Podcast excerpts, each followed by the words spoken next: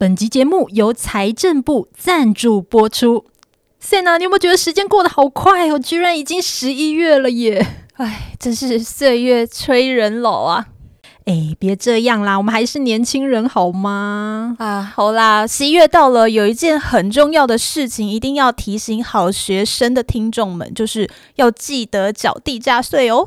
没错，我有收到地价税单，提醒大家要记得在十一月三十号以前拿着税单去超商、银行或是 ATM 操作缴税哦。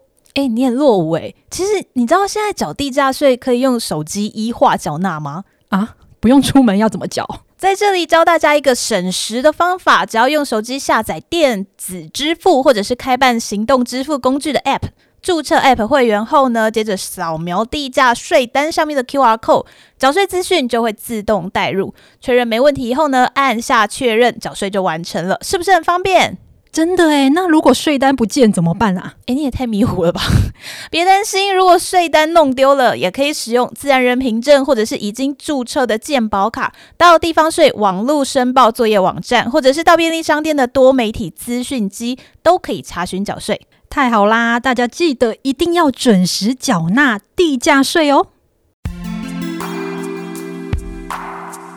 Hello，大家好，我们是地产秘密客。欢迎收听《地产好学生》。Hello，大家好。这一集同样邀请到我们的好朋友房市专家徐嘉欣。Hello，两位好，各位听众大家好。好，上一集是来聊比较有趣的话题，是要怎么入厝。那这一集呢，还是要聊最近的房市到底怎么了？最近蛮多听众都在问我们说，哎，到底要买房要等等，还是？哎，就勇敢的出价呢？因为最近房市的确是不好哦。从疫情开始，然后央行升息，加上限缩房产的金流、打炒房政策等等的，哎，让房市真的已经降温喽。而且就有专家直言，今年最好别轻易的买房。那你自己怎么看呢？哎，我我觉得几个事了哈，就是第一个是说市场真的不好。那市场真的不好的原因是，其实我我们在市场上的感受是，真正那一枪下到下到买方是三月央行升息那一次，没错。那央行升息，因为它一次升了一码，所以就跌破众人眼镜，那大家就会很担心往后的一个一个升息的脚步。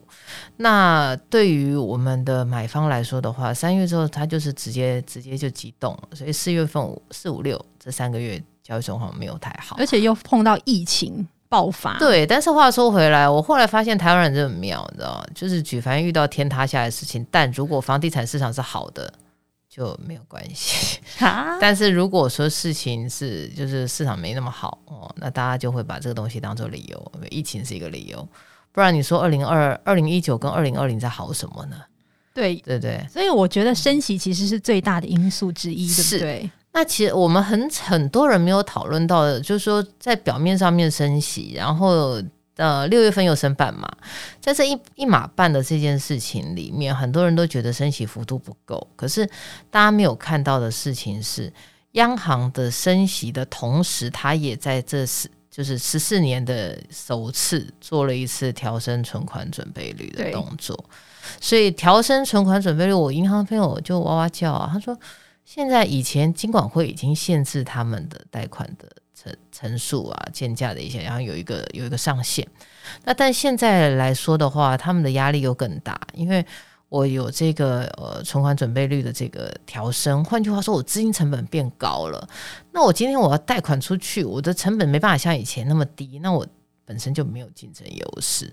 好，所以你会发现到说，哦，对于这些这些银行端来说，我放款受到影响。那放款受到影响的话，它就会直接冲击到我买方的出价。我买方出价可能出出到这个价钱，银行借不出来，那我很容易违约。那买方即便知道说，哦，我可能我今天要买，那但是银行出不到这个价，我价格也拉不高，所以这个逻辑就会告诉你，我们下半年的价格不大会上来，因为银行已经说了。那至于会不会下去，我觉得也没那么快。没那么快的原因，是因为很多的屋主其实他们在过去的时间有赚到钱。那利率相对之下的话，虽然升息了，可是还是低。那他们也会觉得，嗯，好像也没那么大的一个资金的压力，资金压力。那大家还记得二零一六年房地合一上路之后，虽然政府觉得这个事就是惩罚短期，奖励长期，但它后面的另外一个影响是，它等于把很多的案子就闭锁了。我所以闭锁是说，好，我后来呃一点零变成二点零之后，我是不是本来从我三十五趴是从两年，现在变成五年了？那我中间差了十五趴，从三十五 percent 变二十 percent，我差十五趴，我很多的屋主就会觉得说，哦，我晚点卖啊。反正又没有差，反正没差，而且我直接晚点卖，我差十五趴，哎，嗯，那它就变成市场所货，所以供给量也没那么多，那屋主他反正他也就慢慢卖，然后这个就变成在价格上面你要有明显的修正，没有那么容易，所以溢价空间也没这么大了，溢价空间会慢慢放大，那但是就是会跟大家想象的那个状况比较不大一样。因为大家都经历过二零一六年之后整个景气反转的时候，嗯，所以大家都会想说，会不会回到那个时候呢？不大容易。我这样说好了，我们从二零零二年之后，大概有几个市场往下的 V 型反转的一个波这个波段，一个是零八年，好，那时候金融海啸的时候，那但是因为台商有海外资金，就是有一些台商资金回来，再加上医生税调降等等的资金就，就把它很快就市场很快拉上去。再就二零一六，二零一六下来之后，你又看到市场就是缓步上升，你们都经历过那段时间。哦，我们的观察是说，相较于资金的紧缩，政策上面的紧缩，哈，台湾人真的很聪明呐、啊。为什么嘞？就是你会发现很多政策紧缩第一次有用，第二次就没有什么太大用，或大家已经想到应应的方法了。所以政策的效果，它就会变得比较是实质利益还蛮比较不大这样子。对，所以你说价格要再修正。不大容易。那当然，很多的朋友跟我说啊，那那个预售屋的那个内政部五重权这件事情哦，最近又提出来了，好像也没有下文嘞，没下文，因为对五月会期没排进去，就是看九月。九月的会期如果市场不好，那九月看起来应该也不会，应该就就不会了。因为很多朋友说，那这样预售会抛售，我说我跟各位报告，你预售抛售，你顶多就是赔十五趴出场含服务费哦。因为我要是赔超过十五趴，我退建商就好了，我干嘛在这边给人家挑三拣四？所以这也就是我们为什么会说幅度不会太大的原因，顶多就是十五 percent，因为赔断头就是十五 percent，哎，含服务费哦。对，OK，那现在在那个房中业第一线有出现那种屋主要平转或是有赔售的这种状况吗？呃，预售有，但是成屋没有看到，没有，对，因为预售。来说的话，他们还是担心九月嘛，所以他们在态度上面就确实是比较积极一点。嗯，听起来投资客其实还是锁定预售这样子的产品，会比较多是投资客在玩的物件，嗯，因为他财务杠杆可以做比较大，对，没错。所以，所以这一波下来，我说成也预售，败也预售，因为你看二零一六下来之后，谁率先降价？预售先降价，是，所以他带他让利了之后，带动市场的买气，就就。后面的事情大家都知道。不过最近还蛮妙，就是还没有听到建商就是在广告词上面说我是让利价或是端出牛肉这种的。但是二零一六年之后其实蛮多的，哎、欸，因为他们现在的说法是说，是说因为工料双涨，他们也也没有办法让啦，降无可降的一个，对，降无可降这，其实你就可以看出来大家都在撑嘛。对啊，那这一波要撑到什么时候？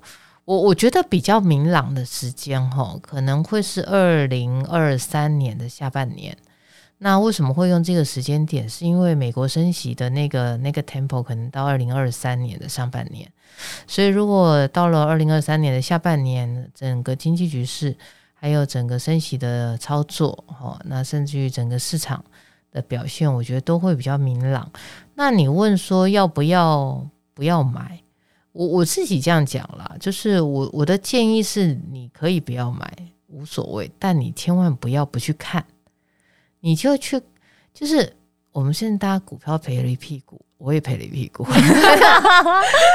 就 APP 无法打开啊，今天也好惨啊，对啊，真的下跌好几百点啊，是的，没办法打开嘛，好，你就股票盖牌算了，欸，但是我我觉得你看房这件事情不能盖牌。因为呢，你在这个时间点，各位，你在这个时间点，你会遇到最有诚意的房总，因为很久没人来看，要要促进成交，要促进成交，他会报案子给你，好，会比较积极，好，然后呃，你也会遇到相对比较有诚意的屋主。好，那我们常常常常很多人在跟我说进场时机这件事，我说我觉得重点不是时机，重点是你的议价能力耶。今天你 suppose 好，我们认为价格要下修，现在是在下修波段，那请问你觉得该跌几成？嗯，不会跌超过三成吧？难，很难嘛。好，那你觉得可能也许一成五、两成？那你有没有可能在这个时间先遇到一个这样子的空间？这个东西可能会比较容易。那你说真的往下修修修修到一个程度，我我认为现在有很多的买方很有意思啊，他那个心情叫做期待房市大跌，然后我勇敢入场赚一大票，就是他先他期待先大跌，然后再大涨，就先跌下来，然后你觉得很妙哦。就是那时候其实我们是在二零一八年买房子的，那时候其实没有什么人想要买房，因为在房市跌的时候，你反而就是。哎、欸，我觉得还是一个呃市场进场的一个时机点。可是那时候，其实我们身边很多朋友是不敢买房子，其实有点像股票吧？对，他会觉得股票在涨的时候，价格会继续下，你也买。但是你看去年两年涨这么多，买房子的人更多耶。对，就是说我我认为哈，其实有一种人他是最该买房的，就是他现在在租，可他手上有头期款。那这样子的人，为什么他应该买房？因为租金会往上走啊。那你不如现在出来看嘛，你身上有自备款，那免得就是买了房子，免得股票赔掉。这一个，然后那第二个的话，就是说，就是你在你在这个时间，你其实去我们刚刚前面讲的，你去议价，去去做一些去做一些要求，你比较容易打针。好，然后有很多的买方的那个不切实际的那个想法，各位啊。真正跌到一个哈兵荒马乱是没有人敢买的，你绝对你绝对不敢进场。所有的人他通常他都不会买在谷底，他都只会买在山腰上。嗯，只是说，哎，你的山腰是下去的山腰还是上去的山腰啊？但但是有一些压力比较卖压比较大的区域，我觉得是真的你要要注意了。然后呃，建商的信用哈，建商他有没有能力把它盖完？这个才是你现在最重要要注意的事情。嗯，所以其实一般民众都还不管是买房买股票都很容易追高杀低，就是有一个投资的心魔在那里。我们自己其实也不太能够判断说，就是哎，我现在到底是在山腰，还是我在山谷，还是我在山？因为我觉得你永远问就是房市的专家，就是现在到底是不是进场的好时机？其实真的没有标准答案，没有人知道说十年后的房市是会往上还是往下的。对，目前看起来就是过去这二十年是持续的往上。我们可以用很多的科学的方法去理性评估看看，但是谁也不知道接下来会发生什么事啊！就像，对啊，对啊，很难。就像那时候也说，就是央行说要限缩年限贷款年限的部分，嗯，但是后来也没有提出了。对，因为他可能没想到，就是大家会反应这么反应这么大。他后来还发了新闻稿说，不是针对首购族。对，但是那个冲击确实是很大了。就是我们其实，我各位如果会发现哈，就世界各国的紧缩房市政策不拖几招。第一招叫做紧缩银根，就是央行的不管是升息啦，或者是什么调降乘数啦、缩短年限啦，紧缩银根。那第二个呢，叫做增加负担，增加负担就是各位看到的房地合一税啦，哈，什么增加什么囤屋税啦等等，哈，增加负担，创造出这个呃交易的一个门槛。那第三个就是比较奇怪的方法，比如说像中国大陆曾经有过，那时候他们在那个那个北京附近有个新区，然后呢，因为大家就去炒嘛，炒北京附近那个新区，然后大家就就炒炒炒，就中共当局就要求。房仲跟代销不能开门，不能，这是什么？这是什么政策？没有买卖，没有买卖，没有伤害，不能开门，那不能开门，不能交易，不能做生意，不能过户。那那一段时间，这些从业人员怎么办？喝西北风啊！啊，天哪，太所以，所以就扣掉那些奇怪的事情之外哦，不拖这两招。那不拖这两招，我我觉得房市，我自己在这个行业业内，我我坦白说，我觉得这个行业确实有点反应过度，在。它的价格，或者是说在它的价值上面，我认为这东西有点反应过度。那现在就是慢慢的往回去做一些做一些调整。那我也会觉得是说，你终究回归一个核心思想，就是说你在资金的运用上面有没有更好的效度？好，买货我我觉得租货买没有没有对错，好也没有绝对。那你的你如果资金的效益能够发挥到最高，很多人他可以不用买房子。像像我我我之前有一个有一个大哥，我跟他聊天，他住在台北市某豪宅，他一个月租金二十万。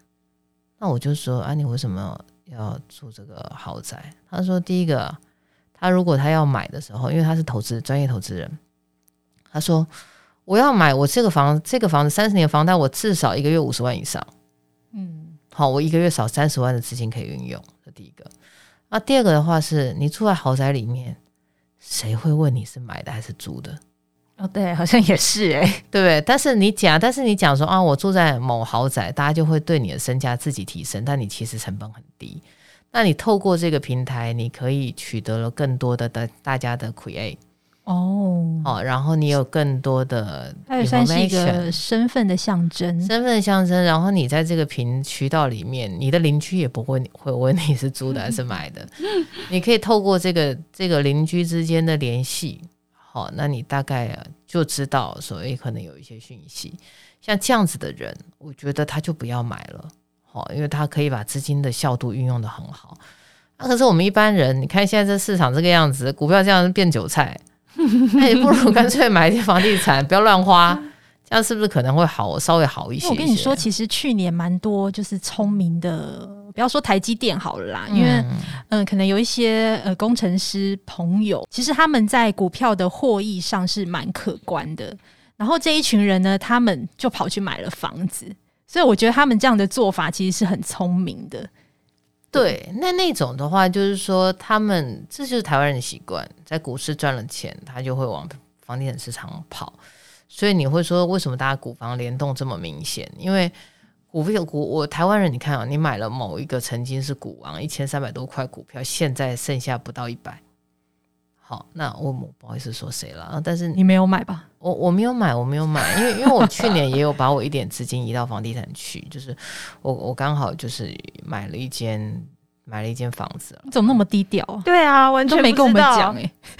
没有，它就是个小套房啊，因为我我就想说这辈子没试过台湾金福的那个买房子那件事情。这些小甜心都是锁定蛋黄区，也也没有也没有，就是我想要去抽抽看，那可能那间地基组也很喜欢我，然后我就抽中，抽中了之后就把钱拿去，就是一一点钱，但是但是这次还是受伤了。反正不过我我觉得 anyway 就是你终究哈呃自产的这个逻辑，你回归你自己有没有能力去驾驭资金？